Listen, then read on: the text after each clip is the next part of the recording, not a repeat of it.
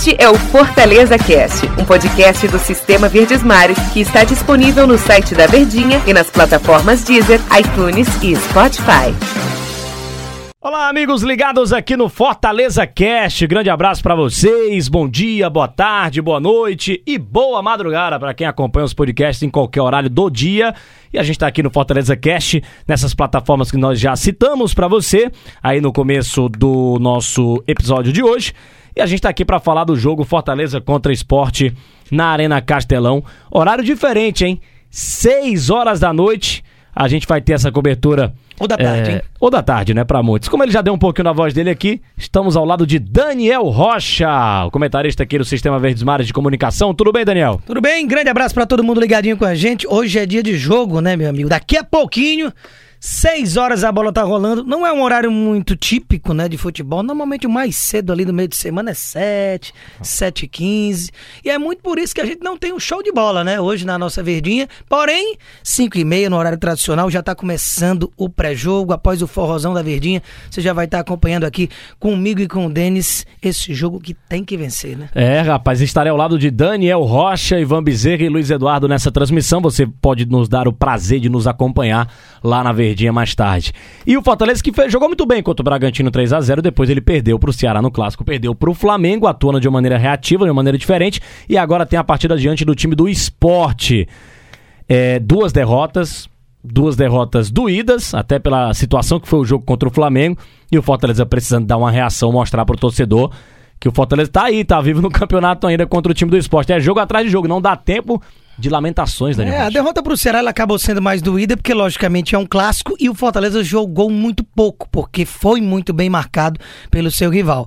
Agora a questão é, contra o Flamengo, mesmo perdendo, Primeiro que já se imaginava um jogo muito difícil, se imaginava talvez até alguns torcedores com medo de alguma situação de perder por muitos gols de diferença. Longe disso.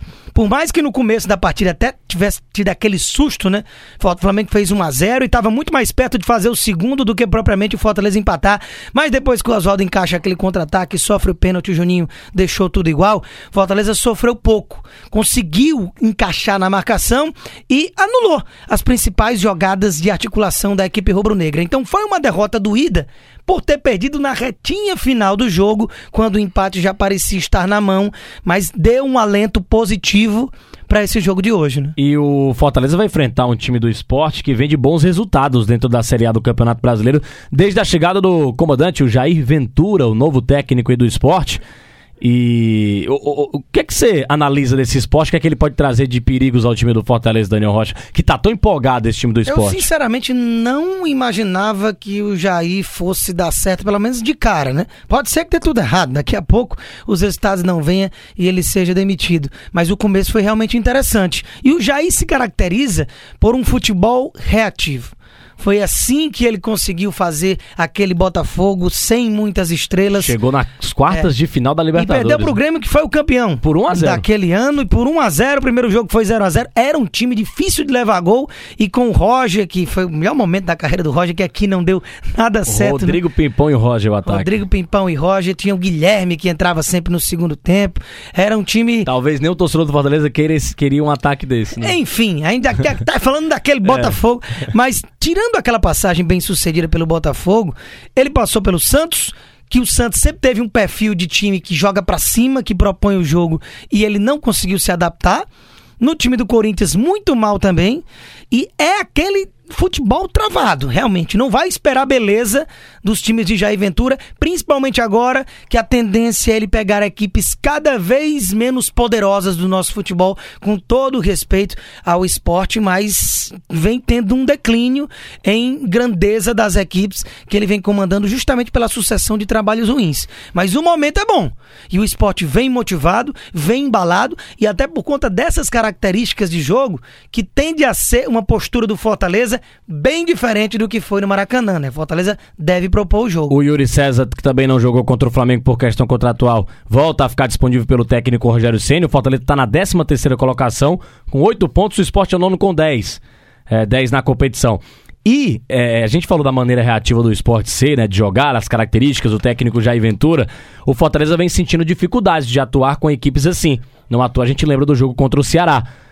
para furar o bloqueio do esporte também não vai ser nada fácil. Então esse elenco precisa mostrar pro Rogério Ceni, pro torcedor do Fortaleza, que ele já aprendeu a lição, né? Agora, a, a, aquela, aquela pergunta, furar o bloqueio com tanta dificuldade que tem esse Fortaleza, vai ser outra partida que esse elenco vai ter que se provar, hein, Daniel? É mais complicado ainda quando você tem um sistema defensivo de uma equipe já bem estabelecido, já caracterizado por solidez. Ainda não é o caso do esporte.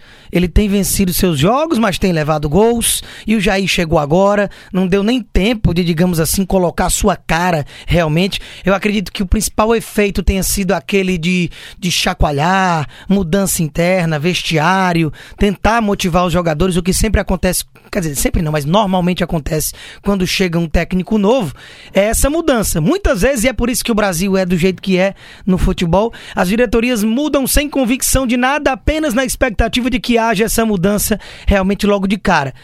Que bom pro esporte que tá dando certo, mas ainda não dá para dizer que é a cara do Jair Ventura. Então Fortaleza pode tirar proveito disso, porque ao contrário do seu rival, a gente vai ter um, um Fortaleza que já tem aí três anos de estilo de jogo, três anos já de um trabalho é, conceituado e bem estabelecido e de sucesso com o Rogério, mas que realmente, como você pontuou, Denis e companheiros que estão nos ouvindo, o Fortaleza encontra muita dificuldade com times fechados.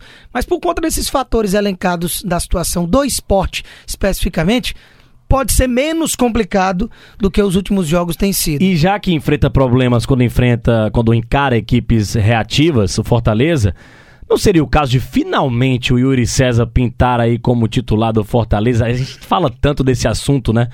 Talvez aí no lugar do David, o Rogério entrar ali com Romarinho, Oswaldo e Yuri César, três caras de velocidade, três caras que quebram marcação, três caras que driblam muito e o Wellington Paulista lá na frente centralizado. Seria esse o grande o grande jogo para escalar esse, esse, esse ataque do Fortaleza? Fortaleza tem, algum, tem alguns fatores de material humano positivos para a gente avaliar para esse jogo, né? Tem o retorno do Yuri César, como você falou, que não, obviamente, tenha perdido para o Flamengo por conta da ausência desse jogador, mas sentiu muito, principalmente no segundo tempo, válvulas de escape, né? Tanto que acabou tendo que colocar o Romarinho, colocou o Wellington Paulista ainda no primeiro tempo, tentou fazer com que o seu setor de ataque fosse aquele que já está acostumado a ser, mas na segunda etapa, no jogo passado, realmente o Fortaleza deixou a desejar no quesito ofensivo. Com o Yuri fazendo aquele salseiro, velocidade, empolgação contra o clube que é dono do seu passe, se ele pudesse ter jogado, né? Poderia ter sido diferente. E agora vai ter esse jogador descansado, o que pode favorecer com que ele pinte realmente como titular e eu realmente queria vê-lo ao lado do Oswaldo. Oswaldo numa ponta, ele na outra, ou até alternando ali por uma faixa mais central para o Romarinho cair pela ponta direita, mas faria um ataque veloz. E um ataque veloz contra uma defesa fechada é uma possibilidade inteligente e interessante de se encaixar o estilo de jogo com o Wellington ali mais na frente, com toda a sua habilidade cacuete de fazedor de gols que tem. E, e me pareceria ser o ideal. E ainda o aspecto do Felipe começando o jogo, foi poupado.